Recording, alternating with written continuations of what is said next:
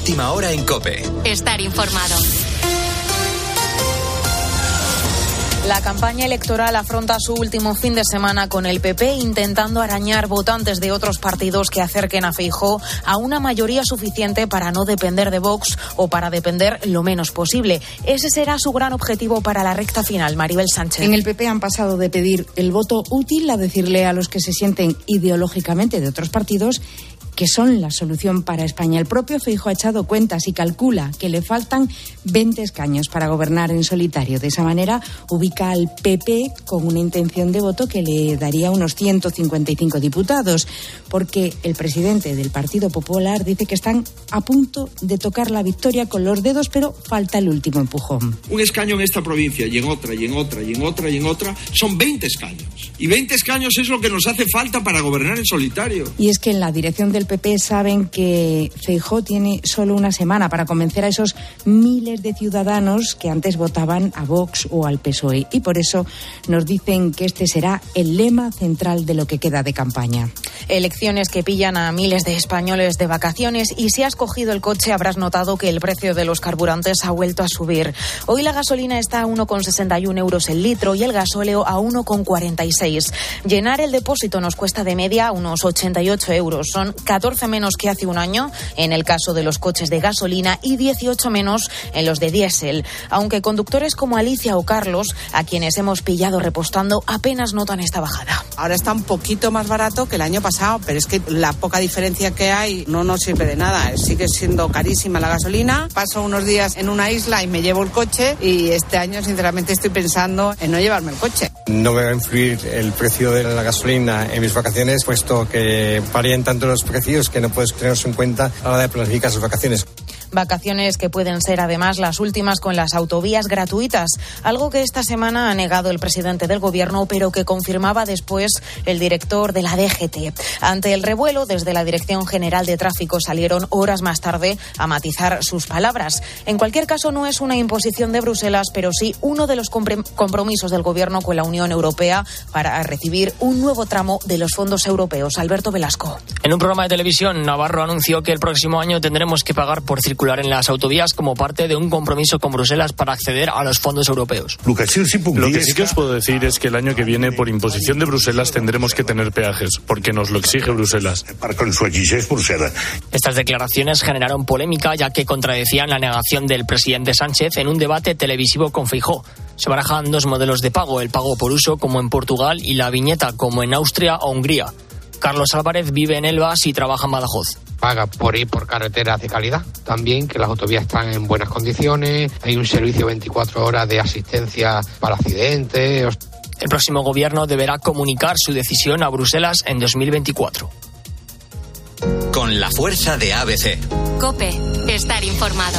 Y Carlos Alcaraz jugará su primera final de Wimbledon. Marta Carrión. Se impuso en tres sets a Medvedev en las semifinales y el domingo a las 3 de la tarde el murciano se verá las caras con Novak Djokovic. Alcaraz todavía se acuerda de la semifinal de París y espera no volver a pasar por lo mismo. Como te has dicho, es una revancha conmigo mismo, ¿no? De, afrontar eh, lo, que pasó en las semifinales de París, de intentar ser mejor, de aprender de, de ello. En fútbol, el entrenador del Real Madrid, Carlo Ancelotti, dejó este viernes la puerta abierta a que el club blanco cambie de estilo y sistema en esta nueva temporada para adaptarse de la mejor manera a las características de su plantilla. Y tenemos movimientos en el mercado de fichajes. El Atleti ha traspasado al Olympique de Marsella a Renan Lodi por 13 millones de euros hasta 2028. Y en ciclismo, mañana a la 1 y 20, decimocuarta etapa del Tour de Francia, etapa de montaña con final en Morsin, donde el esloveno Pogachar está a solo 9 segundos de Vingegaard. Y a partir de las 3 de la tarde lo podéis escuchar en tiempo de juego. Ahora sigues en la noche de Cope con Rosa Rosado. Cope, estar informado.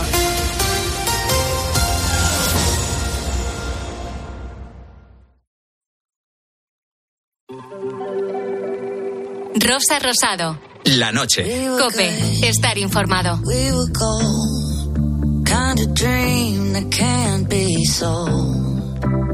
were right till we weren't. Built a home and watched it burn.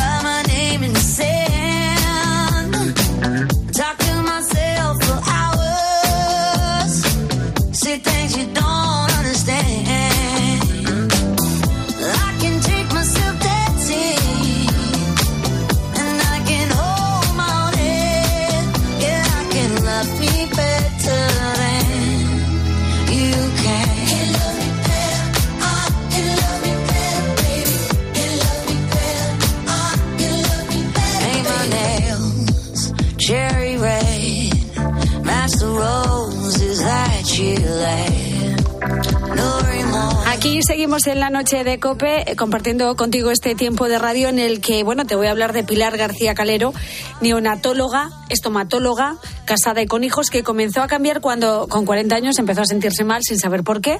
Su cuerpo se iba cargando, cada vez estaba más cansada, triste, con sensación de depresión, dolor de cabeza, problemas de memoria, desorientación, una multitud de síntomas.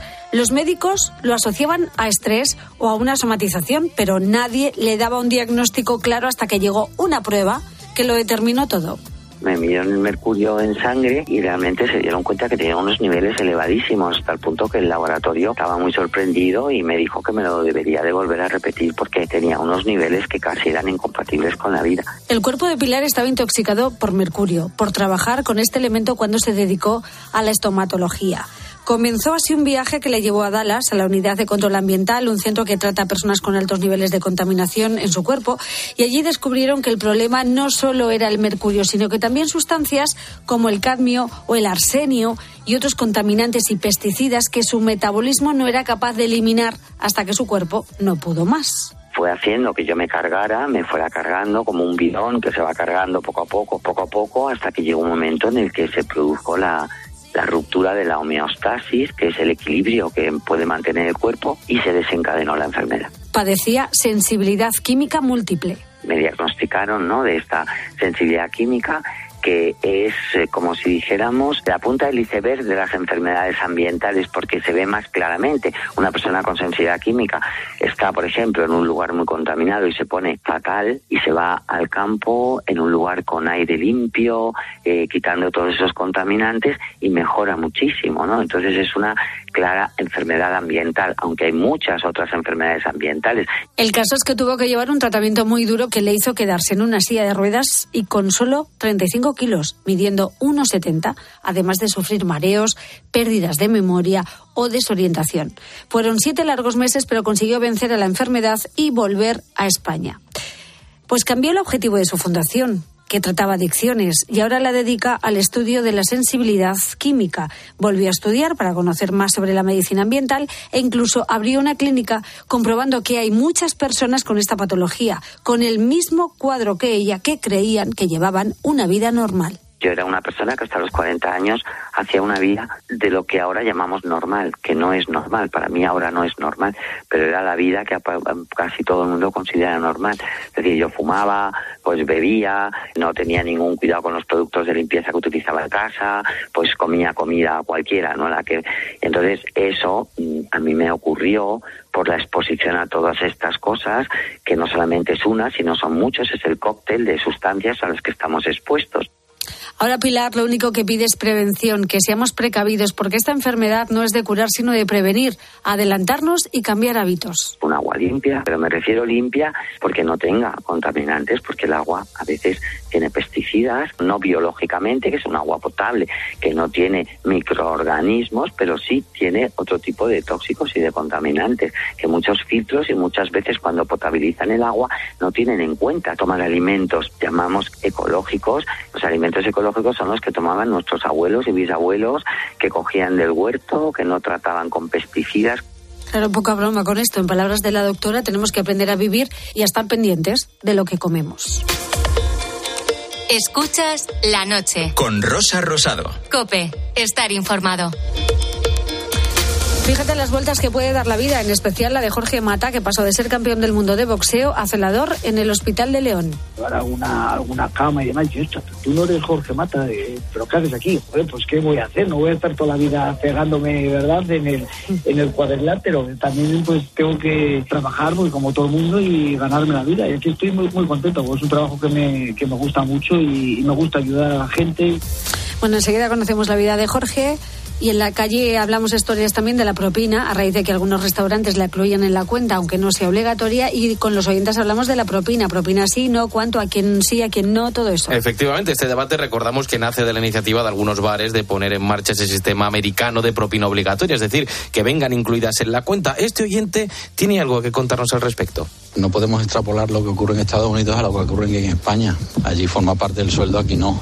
Si las propinas las metes también luego en, en ticket, acordaros que eso llevará un impuesto y habrá que pagar por ello. Entonces, dejemos las cosas como están. El que quiera que dé propina, el que no quiera que no la dé. En el bar o en el supermercado. Aquí ahí no deja nadie propina. Pues deberíamos. Pues deberíamos. Claro que si fuéramos dejando de propina a todo el mundo, oye, Fíjate, ¿eh? vamos a ver que Se nos te va el sueldo en propinas. Efectivamente. El vino en catas. Bueno, dejemos la cosa como está. Muy bien. Propina sí, no cuánto, a quién sí, a quién no. Cuéntanoslo en el Facebook del programa en la noche de Rosa Rosado, en nuestro Twitter, arroba la noche guion bajo rosado y notas de voz al WhatsApp del programa 687089770. Rosa Rosado. La noche. Cope. Estar informado. En este momento en la noche de COPE, saludamos ya a mi querido cómico manchego, Agustín Durán, que viene hoy con ganas de hablar de las propinas. Querido, buenas noches. Muy buenas noches, Rosa Rebonica, ¿cómo estás? Pues muy ¿Cómo bien, tú, yo sé que estás ahí con el ansia viva esta y de, de, de, de- de hablar de este tema. ¿Tú eres de dejar propinas? Yo, bueno, si me han tratado bien, sí. A mí, si me gusta la comida, el servicio ha sido bueno, pues sí, si me gusta, deja propina. Ya, pero, pero, pero, pero, ¿qué? ¿Dejas mucho o eres de los que mm, deja centimillos?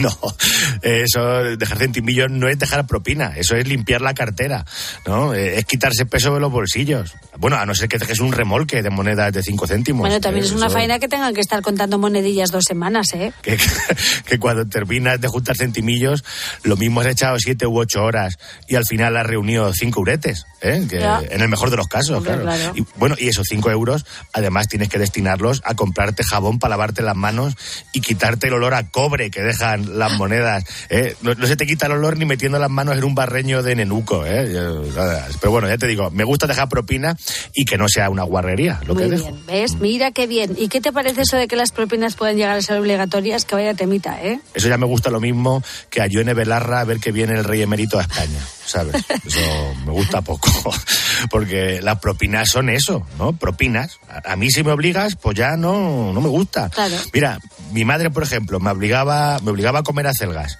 y hoy me dan un asco negro. Fíjate, si no te hubiese obligado, seguro que ahora comerías todos los días acelgas. No, tampoco, pero, pero no me daría tantísimo asco, ¿sabes? Bueno, ¿y ¿te han dado ti propina alguna vez? bueno, pues mira, sí, una vez. ¿Ah, una vez me sí? dieron, ¿Y sí. qué hicieron? ¿Te tiraron monedas al escenario? No, no, no, mira, te lo cuento. Me dieron propina una vez que estuve actuando en una discoteca en Membrilla, en Ciudad Real, y, y yo había pactado un precio con el dueño. Y cuando terminé, al pagarme, el, el hombre me dio de más, ¿no? Me dijo, mira, no puede ser que tú me cobres menos que los tronistas estos de hombres, mujeres y viceversa que vienen aquí para echarse cuatro fotos.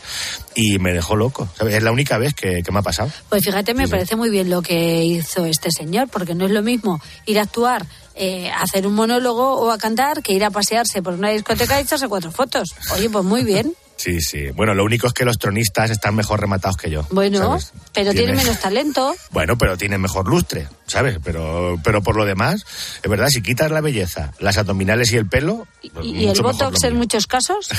También, eso Hombre. también, hacer puñetas. Hombre, claro. ¿Dónde va a parar? Pero, bueno, a, a raíz de todo esto de las propinas, esta semana he visto, supongo que igual que vosotros, de todo en las redes sociales, ¿no? Eh, por ejemplo, había quien decía que hay sitios donde te cobran las cervezas a precio de orina de unicornio y, y entonces pues ya bastante estabas dando, pagando eso, Ya, ¿no? ya, ya, pero bueno, en Barcelona, sí, sí, les pusieron 10 euros por una cerveza. 10 euros por una cerveza tenía que ser buena, Bueno, ¿sabes? o, o grande. Claro, lo mismo que la cerveza era de 25 litros y entonces el precio se me hacía ya barato. Sí, ¿sabes? pero no, era una copa de cerveza normal y corriente. Claro, el turista se tuvo que quedar mirando la cuenta con la misma cara que te mira un gato cuando te ve coger la manguera. Fíjate. Eh, Madre mía. Bueno, también es verdad que cuando el restaurante está en un lugar especial, pues la cuenta sube que da gusto. Por ejemplo, si estás en Venecia, en alguno de los bares que hay en los canales, pues tomarse un café llega a costar 20 euros, ¿eh? Pero eh, 20 trompos, un café. Tal cual. Ahora los 10 euros por una copa de cerveza me parecen baratos. que sí. Pues bueno, 20 euros, pero que ni que llevara a Juan Valdés en un saco, cargaba las costillas, el café cruzando el Atlántico desde Colombia a Venecia. Pues Madre fíjate, mía. hay quien lo paga, querido mío. Si no hay nada que cueste menos que hacer un café, 20 euros. Pues imagínate que tú no lo sabes y te sientas ahí al fresquito del canal viendo pasar los gondoleros, te pides tu cafelito y cuando vas a pagar te das cuenta de la broma. A ver qué haces. Euros. Ahí es cuando iba yo a volver a hacer deporte, ¿sabes? Iba a salir más rápido que el correcaminos cuando ve que le caduca la zona azul. ¿Y vas a hacer un simpa? Hombre, yo para, yo para cuando me sajan, yo ahí soy racano, yo soy de los que va mirando aún por las pocas cabinas que quedan, a ver si se ha olvidado la, la- la gente coger las vueltas, ¿sabes? No pago yo 20 euros por un café ni loco, ¿sabes? Imagínate, es, es que si vas a desayunar ahí, ahí todos los días, un mes, un 30 días, 600 euros, eh, es un- casi un salario en cafés, Sí, ¿sabes? y sin magdalenas para mojar ni nada, ¿eh? Que no, que no, que no pago, no pago de ninguna manera eso. Yo ahí tendría una charla con el camarero. Sí, pero él está en su derecho. Si lo tiene publicado en su lista de precios, no puedes hacer nada, ¿eh? No te serviría de nada ponerte flamenco. Ahí tienes todas las de perder. Pero que yo no me iba a sulfurar, ¿sabes? Es más, ya sabes que yo no soy partidario de la violencia, ni verbal, ni física. Yo, so- yo no soy de levantar la voz, ni de dar guantas, porque yo prefiero decir las cosas cantando. Ah, claro. Eh, yo cantaría una cosa así, verás, mira. A ver, ¿qué nos vas a cantar esta noche? ¿Qué te parece? Muy bien. Con la música de Fraggle Rock. Que Fraggle Rock, esto lo he compuesto yo hoy. Sí, claro, viniendo. Pero esto qué es? 20 euros por un café te lo va a pagar el primo de Rapel. ¿Ves? Ahí seguro que el camarero tocaba las palmas y todo. Seguro, ¿te ha encantado? Te voy a pagar un euro sesenta nada más y me voy a alargar y no va a pasar nada. El 1,60 es el precio del café en mi pueblo, ¿eh? Que tampoco está barato, pero es un poco más caro que donde los compraba Zapatero, ¿te acuerdas? ¿Eh? Que decía que los cafés valían 80 céntimos. Exactamente, 80 céntimos, sí, señor. Ca- Casi, casi. Eh, casi. Yo por un café 20 euros no pagaré si es un chuletón. Me lo pensaré o no lo pensaré y repetiré. Dame un chuletón. Sí, sí, sí. A ti el precio del chuletón nunca se te hace caro, ¿eh?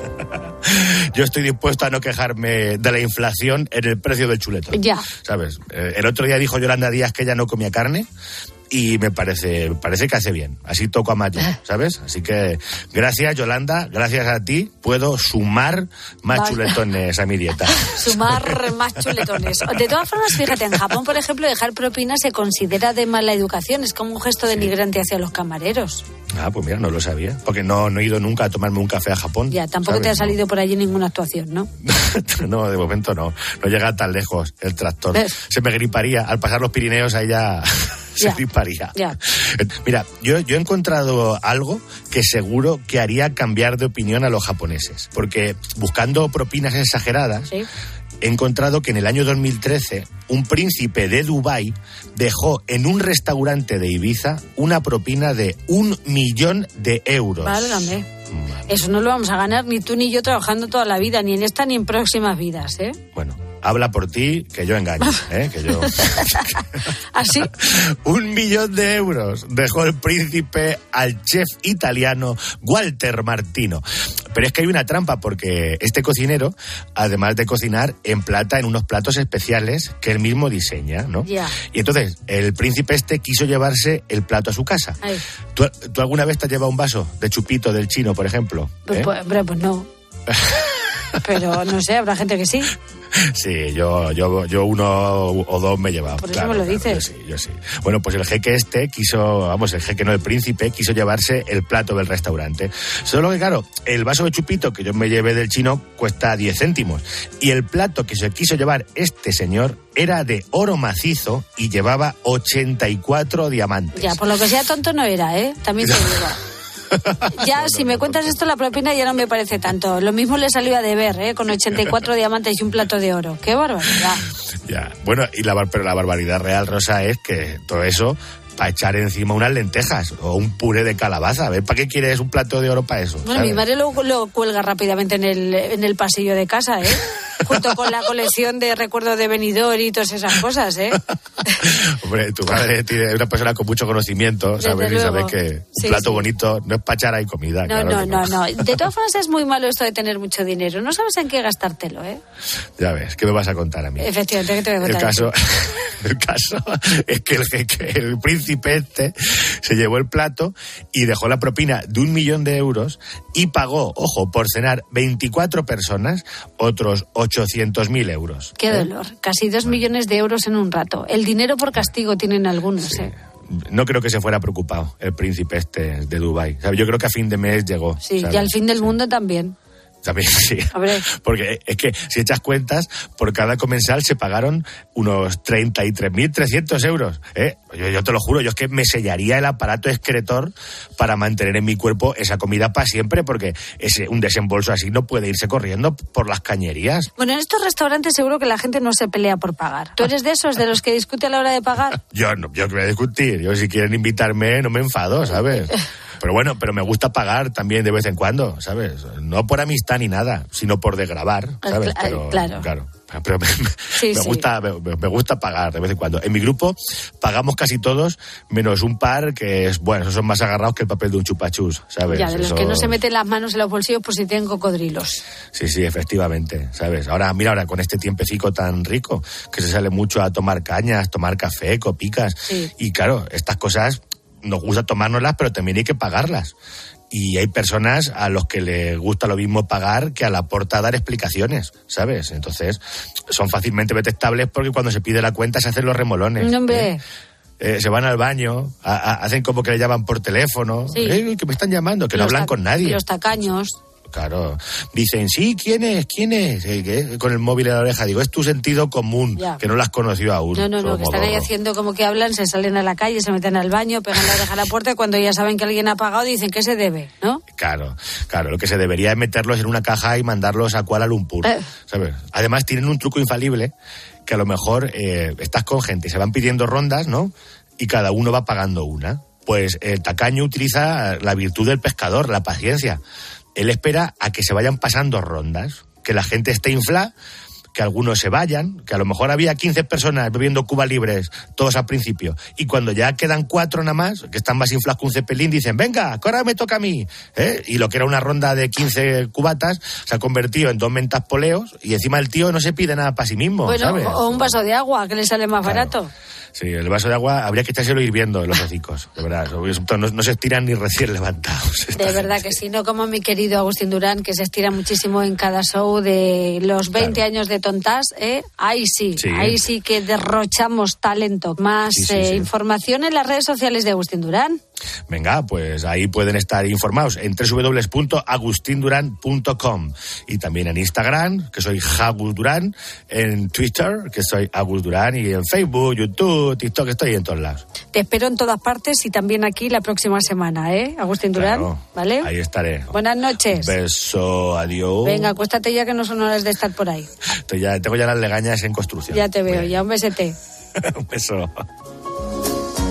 Escuchas la noche. Con Rosa Rosado. Cope, estar informado. Ya yo necesito otro beso, uno de esos que tú me das. Estar lejos de ti el infierno, estar cerca de ti es mi paz. Y es que amo siempre que llegas. Si yo odio cuando te vas, yo me voy contigo a matar. No me dejes sola, ¿pa' dónde vas? ¿A dónde vas? Ah, ah, ah, ah, ah, ah. Ven pa' acá.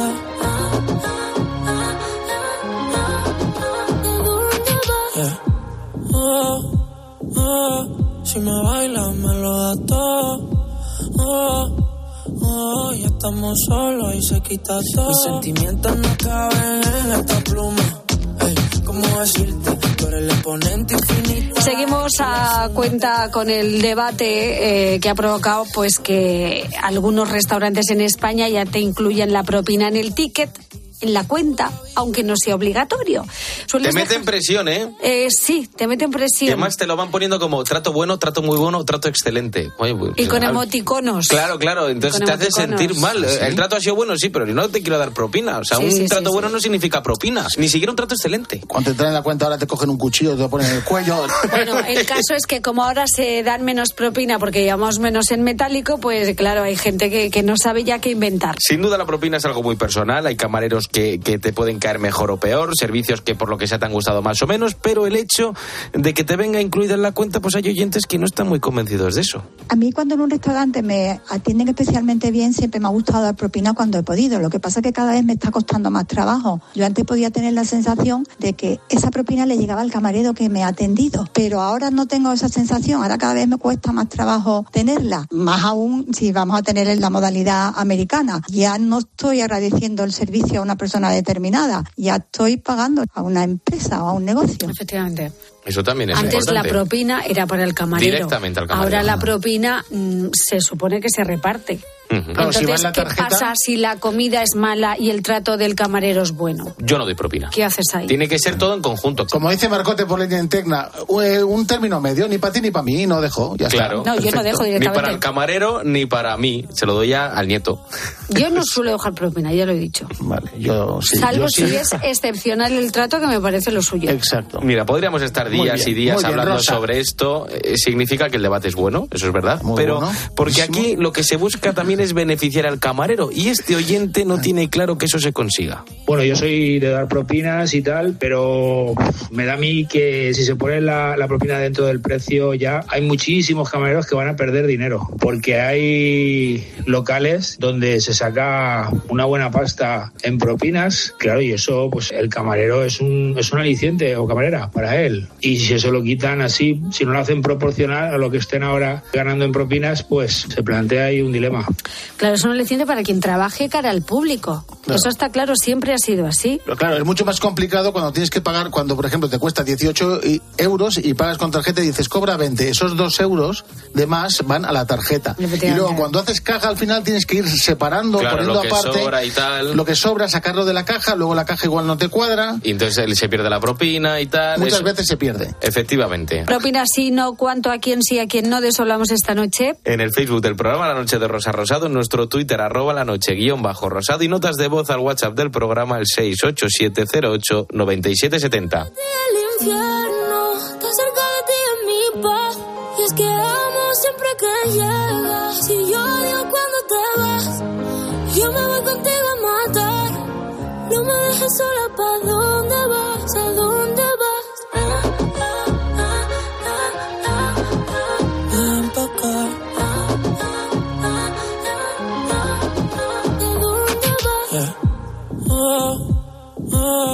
si me bailas me lo das todo. Oh, oh, ya estamos solos y se quita todo. Mis sentimientos no caben en esta pluma. Ey, ¿Cómo decirte? Tú eres el exponente infinito, la X y la suma te queda pequeña en la luna. Porque te leo, tú eres la persona más cerca de mí. Si mi ser se va a apagar, solo te aviso a ti. Siempre que hubo otra vida, de tu agua bebí, conocerte debí. Lo mejor que tengo es el amor que me das. Huele tabaco y melón. Y a domingo en la ciudad. Si tú me esperas, el tiempo puedo doblar. El cielo puedo amarrar. Y dártelo entero. No quiero que me uno de esos que tú me das.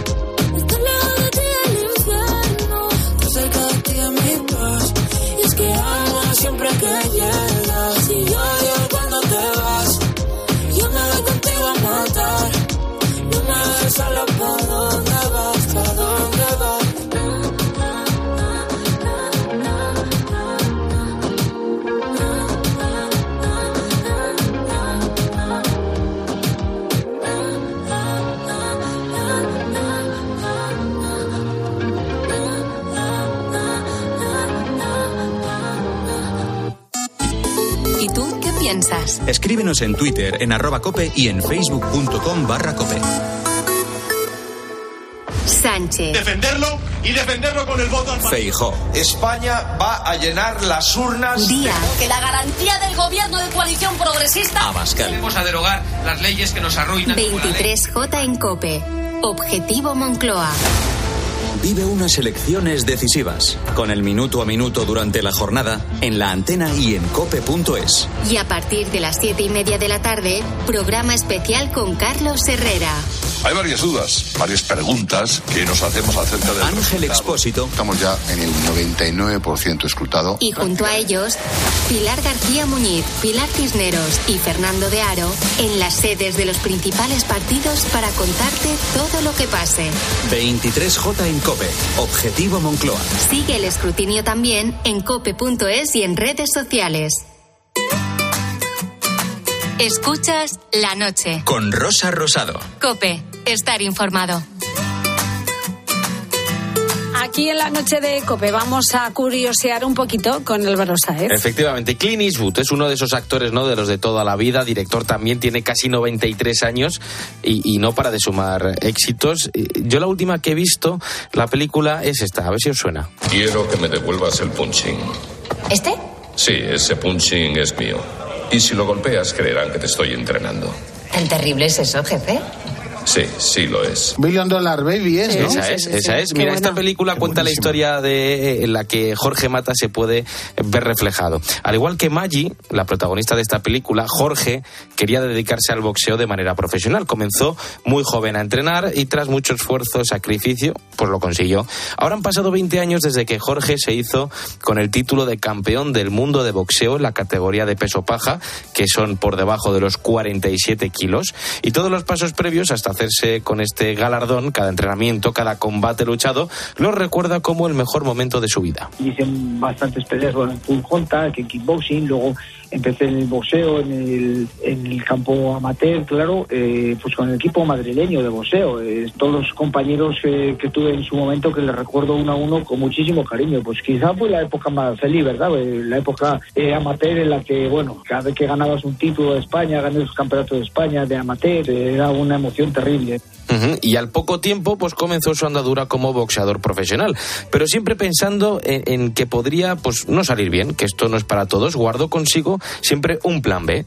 Por las mañanas Jorge entrenaba, pero por las tardes y las noches era camarero en un bar. Jorge compitió como profesional en 14 combates, se proclamó eh, campeón hasta que finalmente en 2003 pues se da de bruces con la realidad. Pierde su primer y también su último combate. Perdí solamente una, que fue la que perdí en, en Madrid con el nicaragüense, pero bueno, eh, marcha atrás no se puede ir en ningún momento, las cosas pasaron y, y ya está, si se volviera a hacer lo haría, lo haría de otra manera, luego ya pues te retiras del boxeo, yo era un competidor, tampoco era ningún profesor, no me llamaba el tema de dedicarme al boxeo y bueno, pues me he buscado la vida pues, pues como una persona normal pues he buscado la vida. Bueno, ¿y cómo le cambió la vida a Jorge? Pues mira, a raíz de esa pérdida, la vida de Jorge dio un giro totalmente eh, radical. Se desvinculó del mundo del boxeo y Jorge ahora, atento, es celador desde hace unos años en el Hospital Universitario de León. Entendió que ese combate ya lo había perdido, pero que también había ganado una oportunidad, la de elegir qué quería hacer a partir, de entonces. todo el mundo ha perdido, campeones y no campeones, siempre hay momentos que pierdes.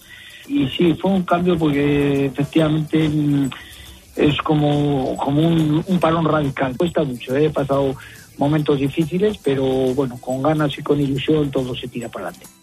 Ujú, Volvió al mundo de la hostelería, también probó dedicarse a la construcción, pero quería algo más. Sentía que podía ir mucho más lejos y adentrarse en, en nuevas aventuras. Jorge estaba acostumbrado al entrenamiento diario, a los combates y a toda esa adrenalina que eso implica, por lo que durante ese parón decidió buscar algo que también implicase un esfuerzo físico. Por mi forma de ser, eh, pues es un deporte que se adapta a mí. eh, El boxeo todo es eh, adrenalina, eh, trabajo en equipo, mucho trabajo en equipo. bro. En el ring, a la hora de una pelea, te subes tú al, al ring, ¿verdad? Pero, pero bueno, todo lo que hay alrededor tuyo, quiero decir, de entrenadores, compañeros, un boxeador solo no puede hacer nada. Tiene que tener un buen equipo que, que esté con él. Bueno, y qué mejor que la adrenalina de ayudar a quienes lo necesitan. Y fue entonces cuando pues comenzó a trabajar en ese hospital de León y ahora imagina que un día, pues por lo que sea, estás en León y tienes que ir a urgencias y que un campeón de boxeo sea quien te traslade. Llevar alguna, alguna cama y demás. Yo, "Esto, tú no eres Jorge Mata, eh, pero ¿qué haces aquí? Joder, pues ¿qué voy a hacer? No voy a estar toda la vida pegándome, ¿verdad?, en el, en el cuadrilátero. También pues tengo que, que trabajar pues, como todo el mundo y ganarme la vida. Y aquí estoy muy, muy contento, porque es un trabajo que me, que me gusta mucho y, y me gusta ayudar a la gente. Bueno, pues esta ha sido la historia de Jorge Mata, un campeón del mundo de boxeo que ha cambiado el ring por el hospital. Ahora se dedica a ayudar a los demás. Rosa Rosado. La noche. Cope, estar informado.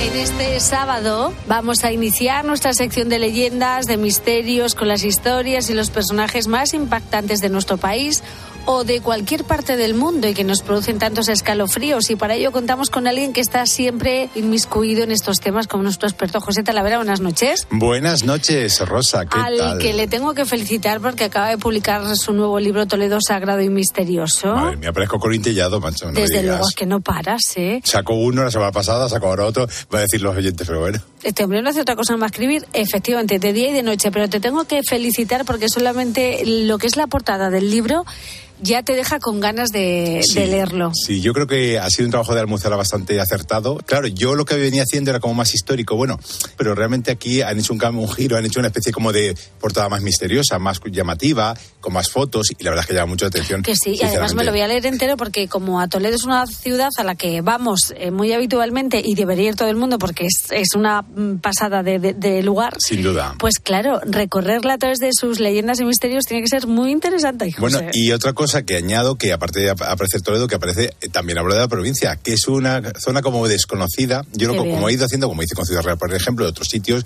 como en tu pueblo, por ejemplo, la Casa de la Paca, Sí. pero que he ido, eh, voy haciendo, digamos, a- a- buscando lo más engranado de la provincia y yo creo que se está logrando con este tipo de libros conocer mucho más nuestro país que no se conocía realmente tanto. Pues enhorabuena por este nuevo libro, Toledo Sagrado y Misterioso. Enseguida abrimos sus páginas porque antes vamos a contar de dónde vienen algunas expresiones que utilizamos muy habitualmente pero que desconocemos su origen. Y hoy hablamos de una que significa que a uno le engañan con facilidad, vamos, que te engañan como a un chino. ¿De dónde viene esto, José? Pues fíjate, Rosa, y se sigue utilizando, ¿eh? Sí. Y fíjate que los chinos son listos, ¿eh? Cada y vez más. lo que están consiguiendo a nivel mundial. Bueno, pues el origen tiene tres hipótesis que yo he ido recabando, ¿no? Una es que en los tiempos en que Cuba se radicó la esclavitud y trataron de contratar trabajadores muy baratos, pues los chinos eran contratados por ocho años, fíjate tú, en cuadrillas de ocho trabajadores. Una vez llegaban a la isla, eran vendidos como esclavos a los dueños de las plantaciones. Ah. Esta es una opción. Ah, bueno. La segunda, se dice que Marco Polo, que cuando iba recorriendo esta famosa ruta de la seda, obtuvo grandes beneficios haciendo intercambio de objetos con los chinos. Entonces, tanto es así que en Europa comenzó a circular la creencia de que esta gente pues era bastante fácil de engañar. Y luego un tercero es una hipótesis bastante más cruda, que se supone que a mediados del siglo XIX que era muy útil el guano. El guano es una acumulación de excrementos de aves marinas, ¿no? Este material era realizado pues en exclusiva casi todo en las islas Chincha que están en Perú. Bueno, pues para poder dar abasto con esta demanda, tuvieron que emplear mano de obra numerosa y bastante barata. Entonces, ¿qué pasa? Se fueron a China a contratar obreros y les prometían que iban a extraer oro con unas condiciones fabulosas. ¿Qué pasa? Que una vez que aceptaban, eran tratados en condiciones de semi-esclavitud, si no esclavitud entera, y por desgracia hay que decir que murieron una gran cantidad de ellos en este tipo de trabajos. De hecho, en 1875, en su momento cumbre, digamos, llegó a haber más de 100.000 chinos en Perú. ¿Cuántos habrá ahora? Muchísimo más Qué seguro. barbaridad. Bueno, pues son muy llamativas y muy curiosas estas tres opciones. Sí. Momento ahora para sumergirnos en tu nuevo libro Toledo Sagrado y Misterioso.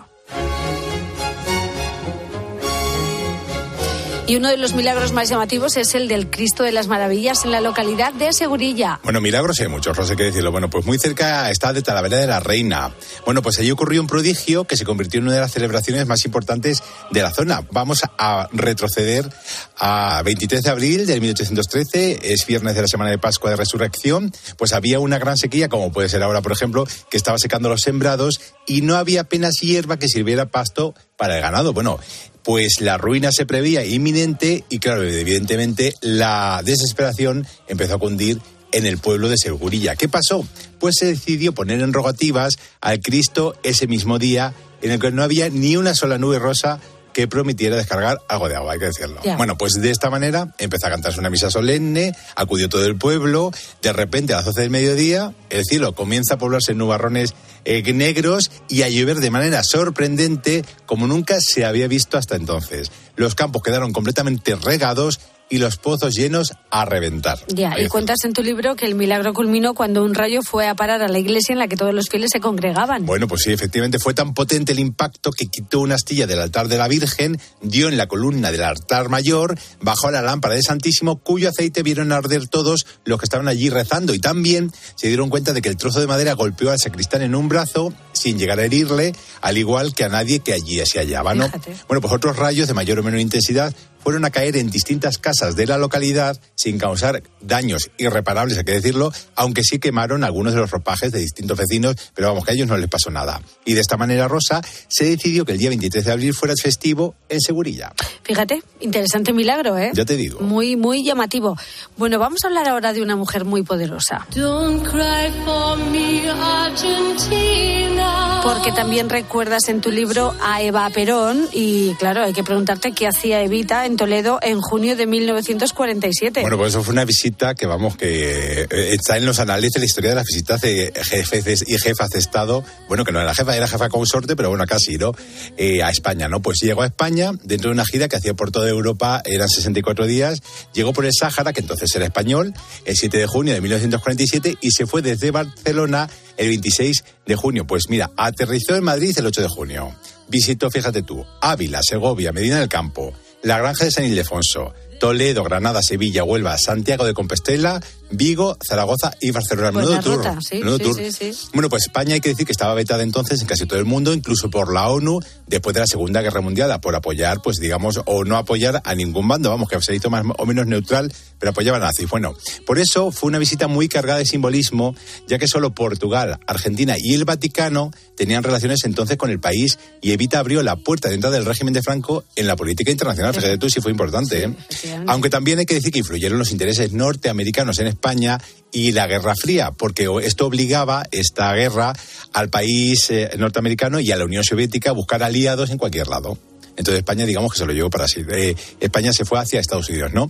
Bueno, pues fue una operación de marketing impresionante para la época franquista, hay que decirlo. Y Evita llegó a Toledo el 13 de junio. Sí. El diario ABC titulaba su presencia como La ciudad imperial rinde un homenaje a la señora Perón y se detuvo, como no, especialmente en la catedral y en las ruinas del Alcázar. Ya te digo, bueno, fíjate cómo está la Alcázar ahora, ¿eh? Pues Sí. entonces estaba en ruinas. Bueno, fue recibida por el general Moscardó, por el cardenal primado de España y venía acompañada por Carmen Polo, que ahora hablaremos de la relación con la mujer de Franco, y el ministro de Obras Públicas del momento. Bueno, desde primera hora de la mañana se adornaron las calles, se colgaron millones de banderas de Argentina y España, se prepararon los típicos toldos del Corpus y a las 12 de la mañana se paralizó la actividad y se declaró festivo el día. Fíjate. Todas las calles Rosa, desde Zocodovera hasta el Ayuntamiento, estaban abarrotadas de público y muchos vestían con trajes regionales para recibir a Evita.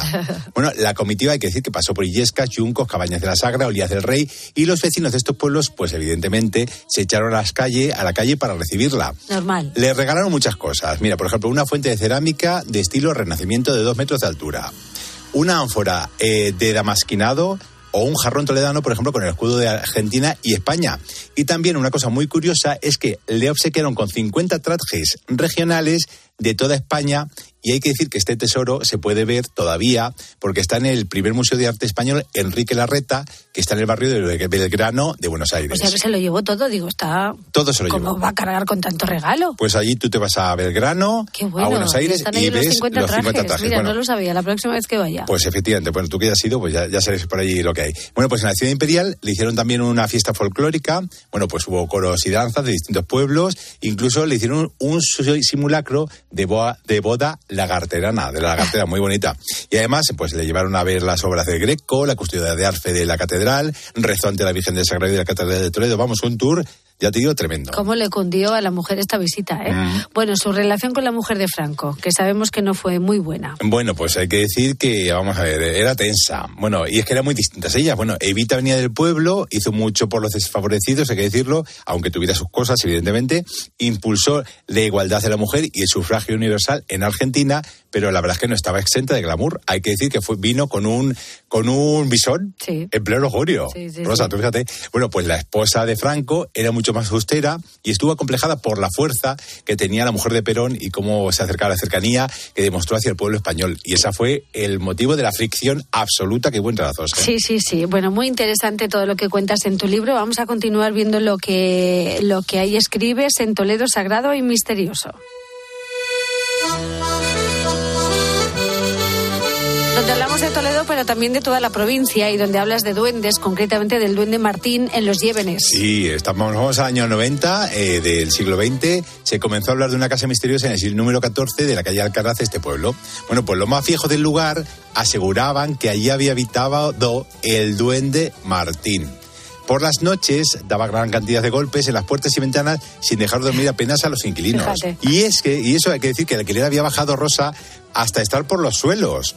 Pero ni aún así conseguían los dueños encontrar a alguien que la morara. Bueno, pero es que esta otra casa encantada se unía a esta en los Llévenes y contaban que en ella vivía por esos tiempos un panadero y su familia. Bueno, pues sí, según aseguraron los vecinos a la revista Bisagra, en ella se metió el espíritu de un fraile que estuvo manifestando mediante ruidos extraños y otros fenómenos paranormales. Pero lo más terrible llegó cuando el religioso del otro mundo habló a sus habitantes para pedirles, Rosa, que rogaran por él y así consiguieran que su alma descansara por fin en paz después de mucho tiempo perdido en este mundo. Sí. Pues así lo hicieron, el deseo del espectro se pudo cumplir y desde entonces los ruidos dejaron de producirse y el resto del tiempo que estuvieron en la casa lo hicieron en paz y en armonía. Bueno, menos mal que pudieron acabar con la maldición. Ya te digo. Pero bueno, que todas estas leyendas y misterios eh, nos lo creemos a pis juntillas, ¿eh? Sí, tú, tú créete todo, todo lo que te cuente yo te lo crees.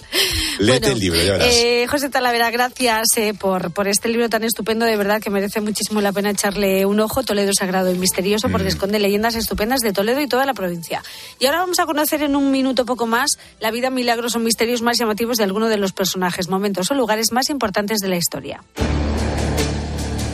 Y vamos a preguntarnos eh, ahora mismo sobre uno de los grandes misterios de la humanidad, sobre la existencia del Bigfoot o del abominable hombre de las nieves, como se ha conocido. Bueno, Rosa, la historia de bestias peludas y gigantes parecidos a los humanos ha sido relatado en varios continentes durante siglos, hay que decirlo. ¿eh? Sí. Una característica común en los informes modernos es que la mayoría de las fotos son borrosas y el vídeo es precario. Pero hace poco un genetista británico dijo que las muestras de pelo supuestamente de dos de las criaturas de misterio resultó ser una coincidencia genética de un antiguo oso polar. ¿Es un oso el yeti y no realmente este personaje peludo del que hablan las leyendas? Qué bueno, oye, tiene toda la pinta, ¿eh? Pues a lo mejor, no se sabe, no se sabe. Pero bueno, tremendo misterio. También este dentro de los muchos que esconde la historia mundial. Bueno, José Talavera, gracias por acercarnos a esta presencia extraterrestre en la Tierra desde hace milenios. Sí. Y sobre todo suerte con tu nuevo libro, Toledo, Sagrado y Misterioso. Muchas gracias, Rosa. Un beso muy grande. Rosa Rosado. La noche. Cope. Estar informado.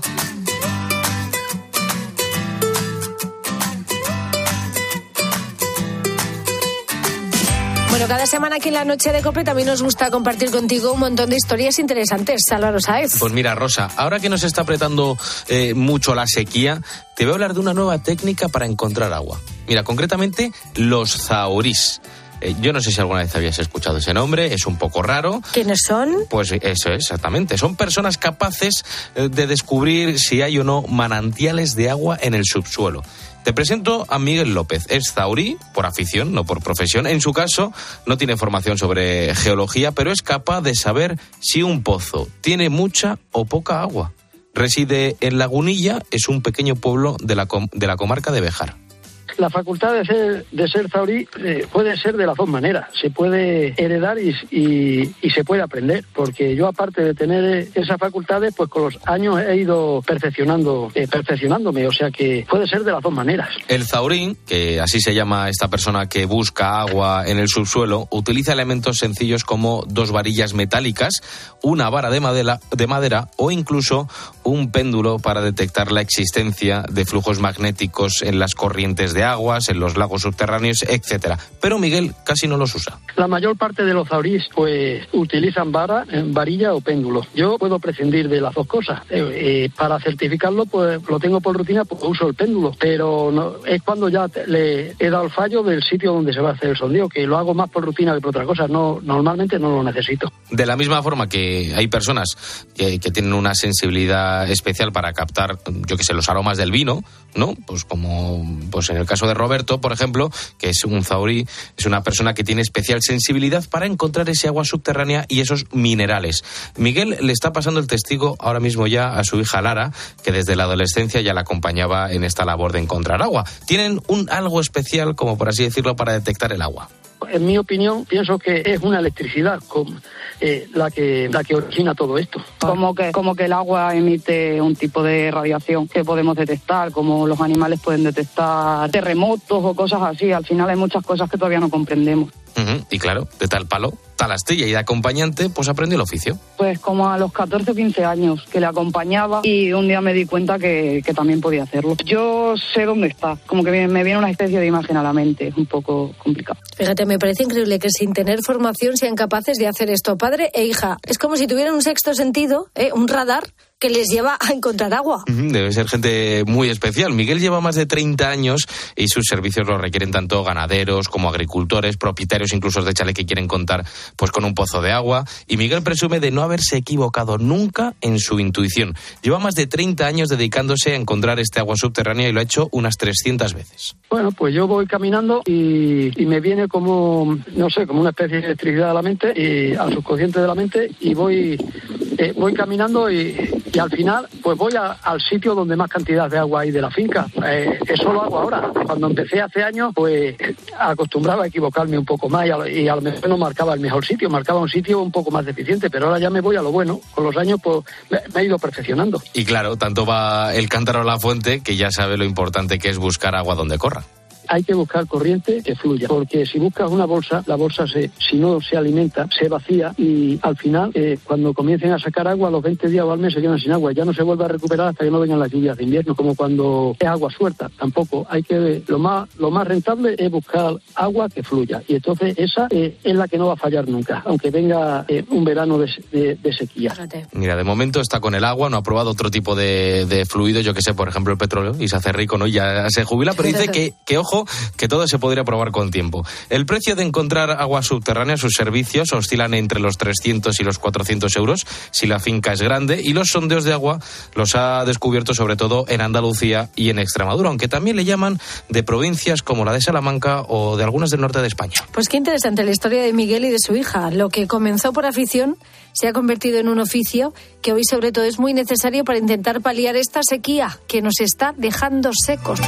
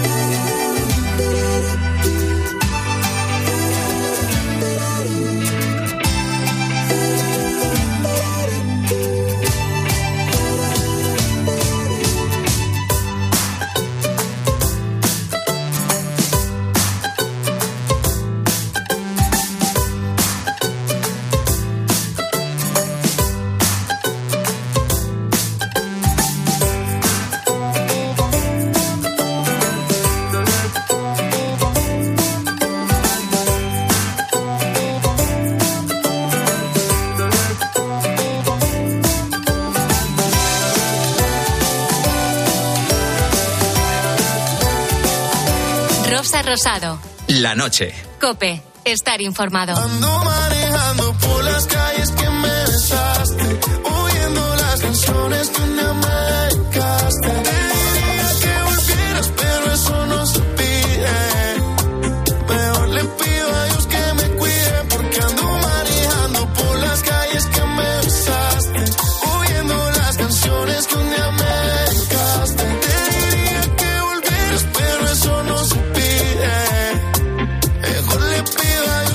Eso no se pide, la propina no se pide, no se puede pedir, Estaría en la, feo, no ¿eh? se puede Muy bien. pedir en la cuenta. Qué bien, qué bien hilado. Porque Si es que- aquí, aquí en este país, eh, pues la propina es obligatoria, la damos pues porque queremos premiar pues un buen trato recibido o eh, tirando excelente o por costumbre, pero no no nos puedes pedir en la, en la cuenta. Hay que te deje un 5%, un 10% o un 15% porque nos vamos a enfadar. Que un 15% de una comida es, es pasta, ¿eh? Y una pregunta, si el camarero realmente es muy antipático, muy antipático, Se le puede quitar dinero de la cuenta.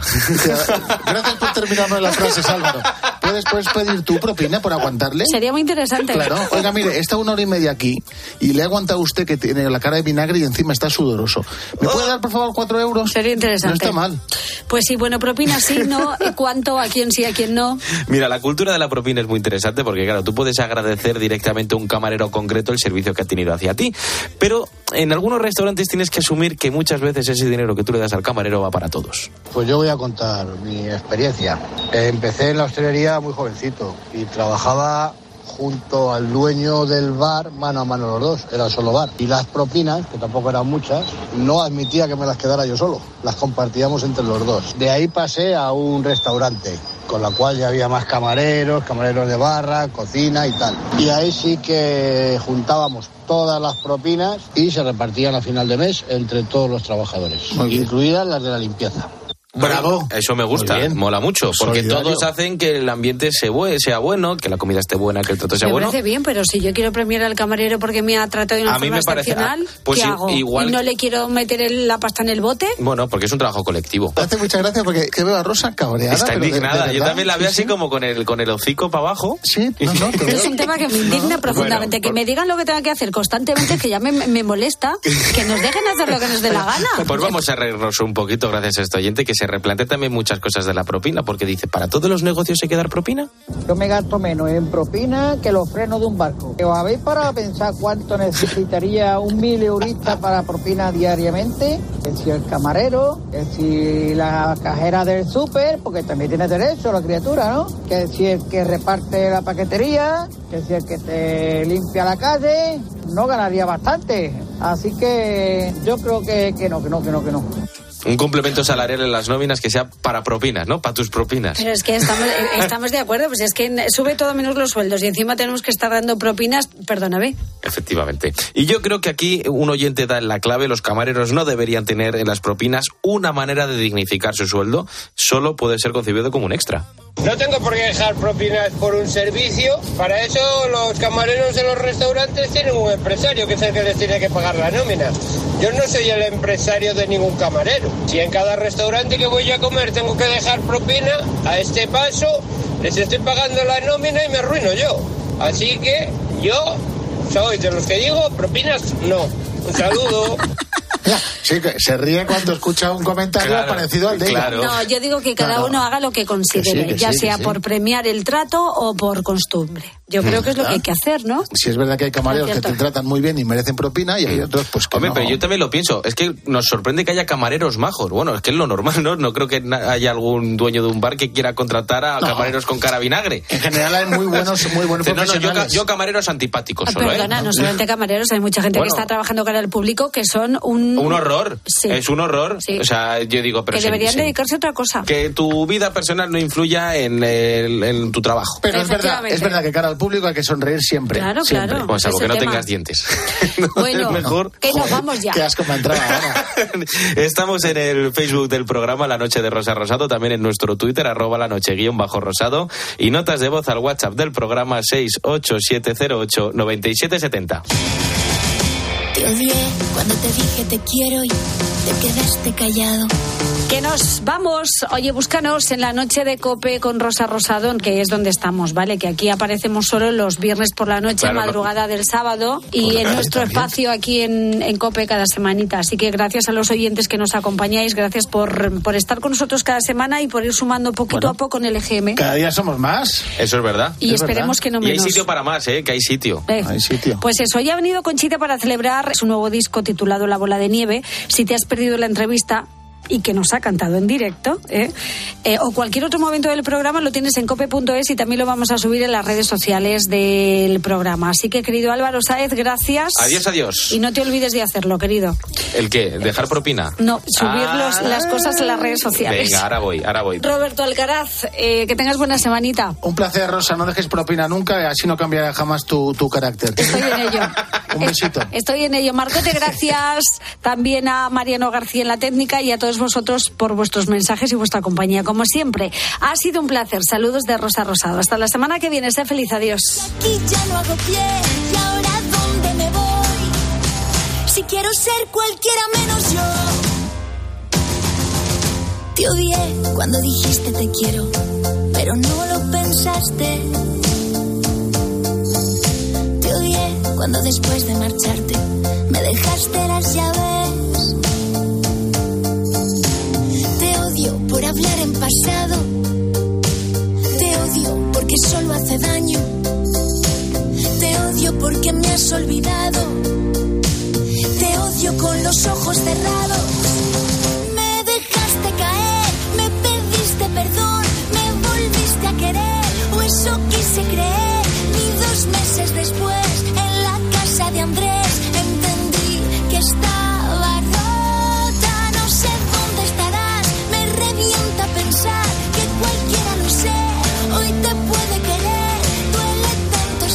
Escuchas la noche. Con Rosa Rosado. Cope, estar informado.